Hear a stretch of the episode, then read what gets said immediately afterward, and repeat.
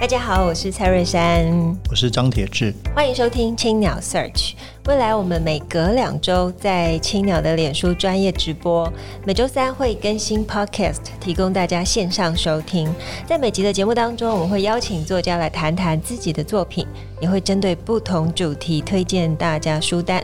欢迎大家订阅，让我们一起享受阅读的美好。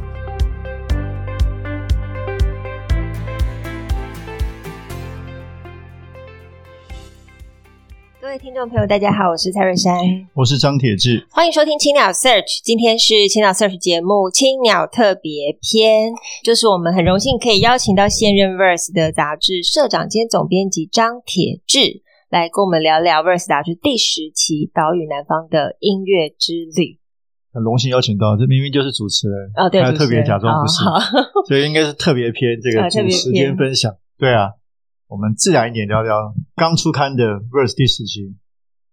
所以珊珊有什么刚看了吗？我昨天晚上看完，嗯，看到凌晨。来，请问珊珊都是我们最重要的读者。对，其实还觉得蛮感动的，因为呃，我觉得他从南方出发的音乐之旅很，现在台湾的音乐其实非常蓬勃，但是很少人会去想到，就是在非常多年以前，其实有一个很重要的乐手叫陈达。在恒春，那在这么算是现在，你回去看当时候的故事啊，就像铁哥说，这是一趟从岛屿最南方出发的公路之旅，一场台湾音乐风土的拜访与探索。尤其封面故事是讲两个阿嬷，她都是高达九十多岁。那我自己因为到恒春去听过他们演，就是唱，就是呃唱歌。那其实他不是只有两个阿嬷。他其实是一群人，就是九十几岁的阿嬷，一直到年纪最小的可能五六岁的小孩，都一起在那个大团队里面二三十个人一起哼唱着恒春民谣，现场是非常感动的。你会看到一种就是传承跟团结的感觉，所以在看到这期的封面就格外有感，看到阿嬷们就是唱歌很纯真的表情。那我们来谈谈，先问铁哥吧，就是你去拍这个封面故事的时候，在现场听到，因为好像是在海边拍的。在海边拍，然后你要问什么？对，海边拍的，你当时当时的感觉，那个海海的声音跟阿嬷的声音应该很感动。嗯，这次我们做的这个概念就是从屏东跟高雄、台湾南方他们的不同的音乐文化，然后从恒春半岛，像珊珊刚刚说的半岛歌谣、民谣、恒春民谣，然后到县道一八五的几个原乡部落的古谣。然后到高雄，等一下可以再聊。那我们之所以选择，是因为过去过去 Verse 都是有很多的明星或者文化一些重量级的人物来担任封面。那这一次我们希望用不太一样。当然，这两位也是某一种的明星，其实他们都是几乎是这文化部认证的国宝级的艺人。那恒春民谣其实从清代开始一直在恒春这个风土，它有独特的，包括它的音调，包括它的腔调，其实都非常有特色。那到了一九七零年。其实从一九六零年开始，有这个陈达被被挖掘，一个恒春老人，那他的思想家很多歌曲被大家开始所认识，不只认识陈达，也认识到恒春调这个非常独特音乐的魅力。那陈达在一九七零年代的时候，其实非常非常的受到文化界的重视。后来当然很多人，我觉得经过很多的变化，但这个在这个地方。恒春民谣，或者说大家最最熟悉的乐琴，依然是很多人在努力的传承着。那包括我们这一次报道的几个人物，不管是珊珊提到的这些阿嬷的前辈，或者是很多年轻的一代。那事实上，在这几年哦，就是有一个半岛歌谣季，就是一群年轻人，他们希望去重新让这个传统可以被看见。所以不只是邀请了这些这个从满洲到恒春民谣阿嬷，也有很多新的创作。像今年三月他们会活动，甚至把李英宏都找去。其实我们想报道就是这样一个传承与创新的一个歌谣。那天在现场，其实我们是非常非常多人去的。大家不要看这样一个封面，其实花了很大力气，是找了很出名的时尚摄影师，然后动员了大量的这个包括做造型团队。所以造型团队非常用心，就是你怎么样。创造一种新的，有一点点时尚感觉，可是要非常尊重他们原来在地的文化跟传统。那整个团队花了很多时间，包括去看景，像不止去草原啊，不止去海边，其实有在草原里面照片，有在草地上，在不同恒春的场景看了很多地方。其实每一片照片的背后，其实都是整个团队花了非常大的力气做出来的。那我自己也很喜欢这一次的照片啊，所以如果我们现在听 Podcast 的朋友，赶快上网去看看照片，大家马上可以下单来购买。嗯。好，这是南方的故事。那呃，当然里面有像这次有三个封面嘛，一个是两个阿嬷，然后一个是简文斌老师哦，然后第三个是周渝民，非常的哦，你可以说是不一样，对，非常的澎湃。嗯、那我们来谈谈简文斌好了。其实这三本我们常常都会就是，哎，你会选哪一本？对啊，我就是选这本紫色的简文彬。为什么？嗯。我觉得他给了一种很神秘的感觉，而且他的背影感觉他就是在指挥，好像在酝酿什么事情，准备要发生。那我觉得这个什么事情 准备要发生，带一点神秘感，会让我想要开始读这本杂志。也果然这一篇 long interview 完全没有让我失望，我非常喜欢。尤其简文斌他开头就讲，我最高兴就是让魏武营成为南方译文的代名词。其实魏武营相对于其他的啊、呃，你说国家级场馆来说，我是相对陌生的，因为我觉得那好像比较遥远。然后尤其它的建筑体呃很先进很美，可是要怎么运用它呢？但是在这篇文章当中，你可以读到，就是九文斌老师他期待这个场馆，他很早就接触这个场馆，而且他期待它发生已经很久了。呃，更甚至他在呃国外取得了一个指挥家的终身职，他还是毅然决然回到台湾。要为台湾这块土地努力，没错，我觉得这很感动。然后好像仿佛就是注定他就是要来迎接魏武营。是，那他这么开拓的想法，这么充满艺术性、前卫的呃，在台湾的艺术界里面的一些思想，我觉得很令人感动。也许他在问的，就是铁哥，铁哥在访简文彬老师的时候，他是很有层次的，一个一个带入，好像一个相对于我。平常生活比较陌生的事情，好像慢慢的越来越近，所以我非常喜欢这一篇。然后要再来称赞的是这一篇的整个设计的排版是很美的。它从一个指挥家的背影，然后转过头，它可以跟封面有一个对应，然后同时哦，你进到它的内页是简文彬老师在很开怀的微笑，最后是一个他很近的脸，就很像是你在读 long interview，你从远到近，慢慢贴近这个人。所以我非常喜欢，我很喜欢。对，那个我刚好提到，我们这次其实有两个概念啊，就是说整个概念是跟南方有关。那其实可以说是一个一个当时设想封面的时候，一个是屏东版，一个是高雄版。屏东版当时我们想了很多人，包括屏东出身的，也许一些知名的歌手啊，但后来选择两位阿嬷，我觉得是一个很不一样封面。那高雄我们做了几个故事的报道，包括说呃美浓美浓的客家音乐。然后高雄流行音乐中心是现在最新成立的，那是台湾的流行音乐、摇滚乐、独立音乐非常重要的一个新的殿堂。然后还有高雄的各种 live house 啊，音乐的文化咖啡店，那以及珊珊刚刚提到的魏武营，魏武营是当然是以古典音乐、以歌剧为主，但是它也是非常的跨界，很多当代的演出，所以我觉得非常有趣。我们这一路其实是交织着，如果各位你看我刚刚说的，恒春民谣其实主要是这个欧罗维哦，比较闽南语，然后到了。县道一八五是我们做了两个部落的原住民古谣，包括这个非常著名的地木偶舞团。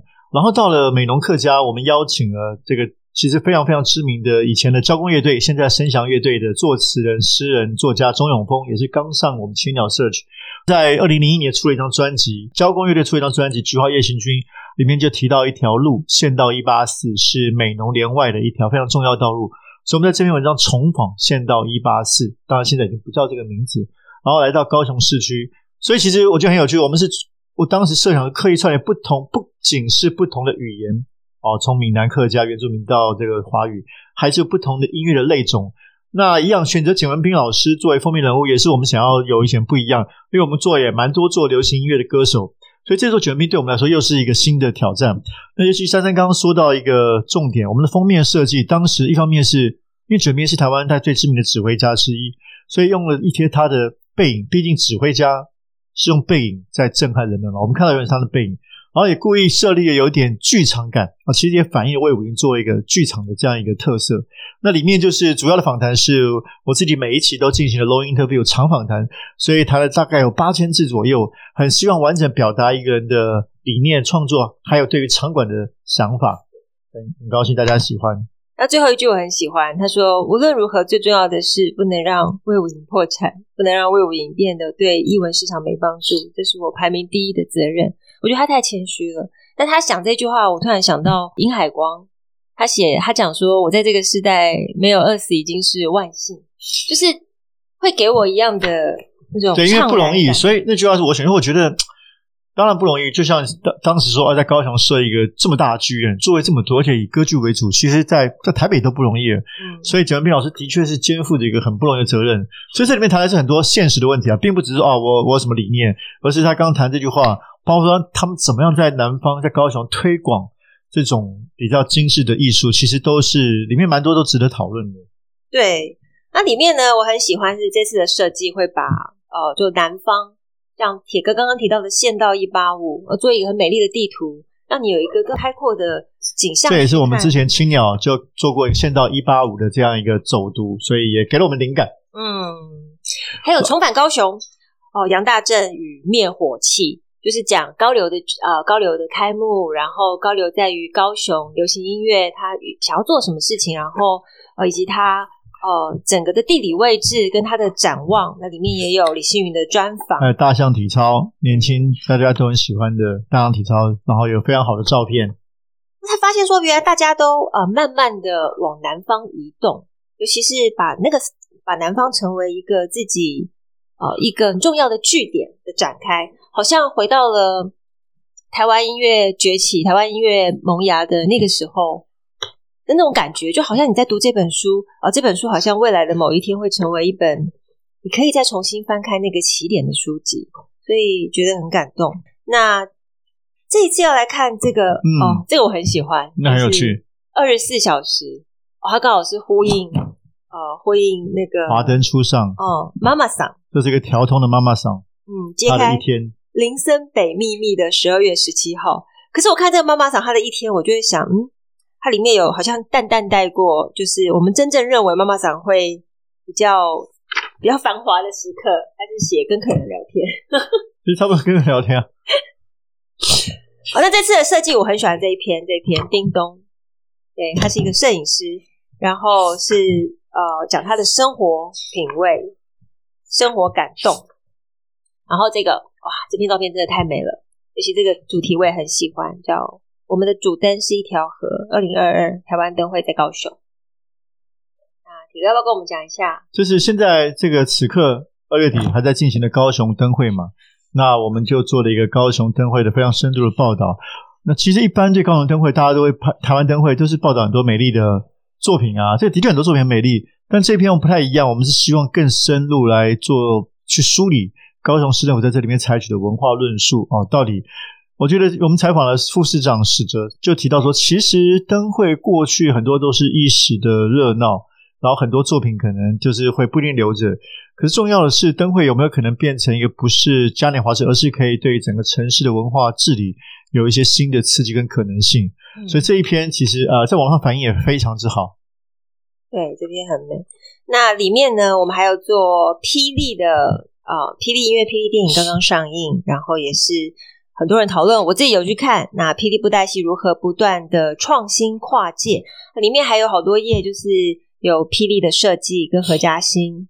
我觉得这个光光这几页就可以收藏了。对，应该说我们邀请台湾非常知名的设计师何嘉欣，那他有一系列的影像的创作，就是在街头重新复制的，就是跟不同霹雳布袋戏的角色，素还真啊等等，然后用用真人来拍。但是要创造一种又时尚又前卫又甚至有一点点点独特的这样的风格。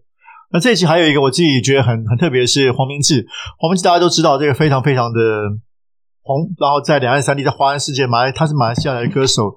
那不久前的一首歌《玻璃心》啊，跟陈芳演唱的更是这个创创造非常大的点击量。那当然，对于这样的有一点争议、很多话题的人物，其实 First 采取的角度就是更深入的去访谈。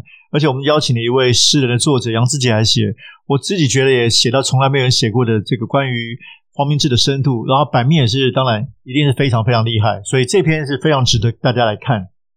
好，然后再回到后面两篇，我最喜欢的一篇是不老部落，然后一篇是新北林口。我们现在讲不老部落，其实不老部落网络上的采访报道非常多，但我觉得这一篇我们编辑采访呈现的却是我有史以来看过最美的不老部落。嗯，因为它讲的是不老部落的核心精神，也就是它不是它不是只是很简单的难以订到的餐宴而已，它其实在背后他想要传达的是部落的传承，还有想要回到部落当时农耕时代、南工农耕时代的那种大家庭的感觉。那他从一个小米呃酿小米酿酒，我做成一个精神的传承。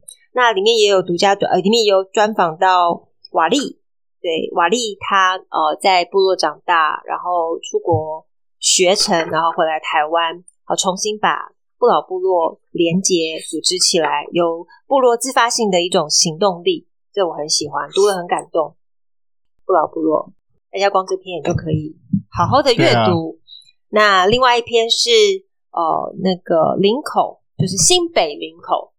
那其实呃，Verse 的 My Town，其实我很喜欢的是创刊号的嘉义。当时主编黄明章，我觉得他写的就是很很让人想要去认识、探访嘉义。那个林口也是，我觉得林口这次是廖伟堂，廖伟堂他写的文字跟照片，因为廖伟堂老师他本身是本来在香港啊，后来移居台湾，他选定了林口，他就把林口整个身世背景从过去到现在做一个呃论述。那我觉得很美，就是让我们重新认识林口。所以我非常喜欢这一篇，大概是我嗯最近读到最棒的文章之一。好，然后里面还有屏东落山风的艺术记，然后以及哦，这个一定要介绍是林聪明砂锅鱼头，因为本期 Verse 跟林聪明合作一个拌面。那你如果到博客来上面去订的话，你可以买一个组合包。那我自己前几天在家里试煮，真的非常好吃。然后我还说，我觉得林聪明用鱼松真的是非常聪明。那这个呼应，它里面也有写到 Netflix 里面有一个纪录片，就世界小吃，那里面就就有拍摄林聪明的，就是三代传承的精神。那在这篇文章当中，也很细致的写出来。所以这边就有林聪明，林聪明的拌面，大家都可以上网去购买。还有这个。炸的鱼头用整这个照片去呈现，哦，非常的美丽。那当然背后最后还有大春恋照，它也是大稻埕我们的邻居店家，就在我们隔壁而已。那同时 Verse Verse 这期的订户，就是你如果有购买就是台湾礼盒方案的话，你也可以拿到一个非常好用的大春面罩。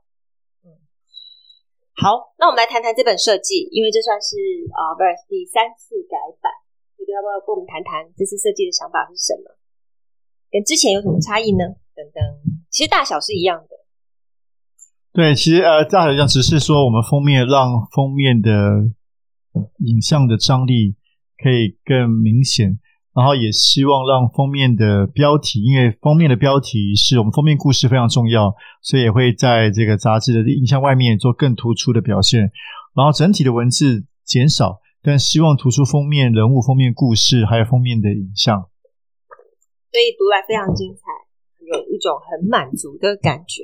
好，再来问问铁哥，从创刊号到现在已经是第十期了，那我们也历时一年半，铁哥有没有什么心声？心声啊，充满澎湃的想法，想要呈现吗？我觉得就是说，呃，台湾有。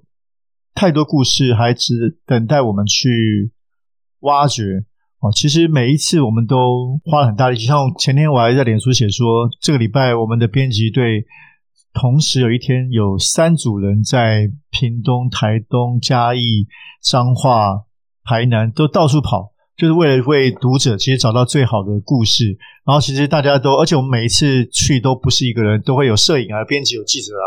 都希望做个最完美的呈现。我觉得挖掘、去去寻找、去挖掘台湾好的故事，然后而且是不同、超越大家想象的故事，一直是我们很想做的事情。所以回到这一期的主题一样，这一次主题特别有一种有一种旅行的感觉，所以叫岛屿南方的音乐之旅。那就是让大家沿着路，像我们过去这一期主题跟过去比较特别，过去比较多是以议题为主，谈出版啊、谈音乐啊、谈世代啊。那这一次是深入一个地方，从地方的风土。来进入，但是我们从音乐的角度，啊，所以其实这里面有很多的含义啊。像我刚刚提到，这个音乐之旅不只介绍是音乐的场景，介绍地方的文化，其实这也是台湾的音乐史嘛。因为这里每一个故事都是台湾音乐史上非常重要的一个角色，所以透过这样一个表面上看起来这个旅程，其实我们有蛮大的企图心要去挖掘不同的东西。哦，我昨天把杂志放在我的书柜上，然后发现，哎，这一期的这个啊书背哦，对啊，非常的好看。没错，如果大家三本放在一起的话，就会有很不一样的感觉。对，所以我觉得现在应该是一个 Verse 收藏的年代，会让每个人都想要拥有每一本，把它收藏起来，把台湾的故事好好一读再读。其实，其实这就是细节啊，我们非常重视细节，所以其实一本杂志哦，它可以把它当做一本。灵感之书哦，就是说，其实就算你不去读那个内容好了，可是这个设计，尤其是因为设计其实也不止设计师，而是编辑跟设计讨论出来的，在很多的细节都安排了一些，我觉得是非常能够提供这个，尤其对创意有兴趣的人是很多的灵感。那每一张照片，大家都花很多心思去挑选、去讨论，所以其实大家可以，我是觉得这个事情是我们。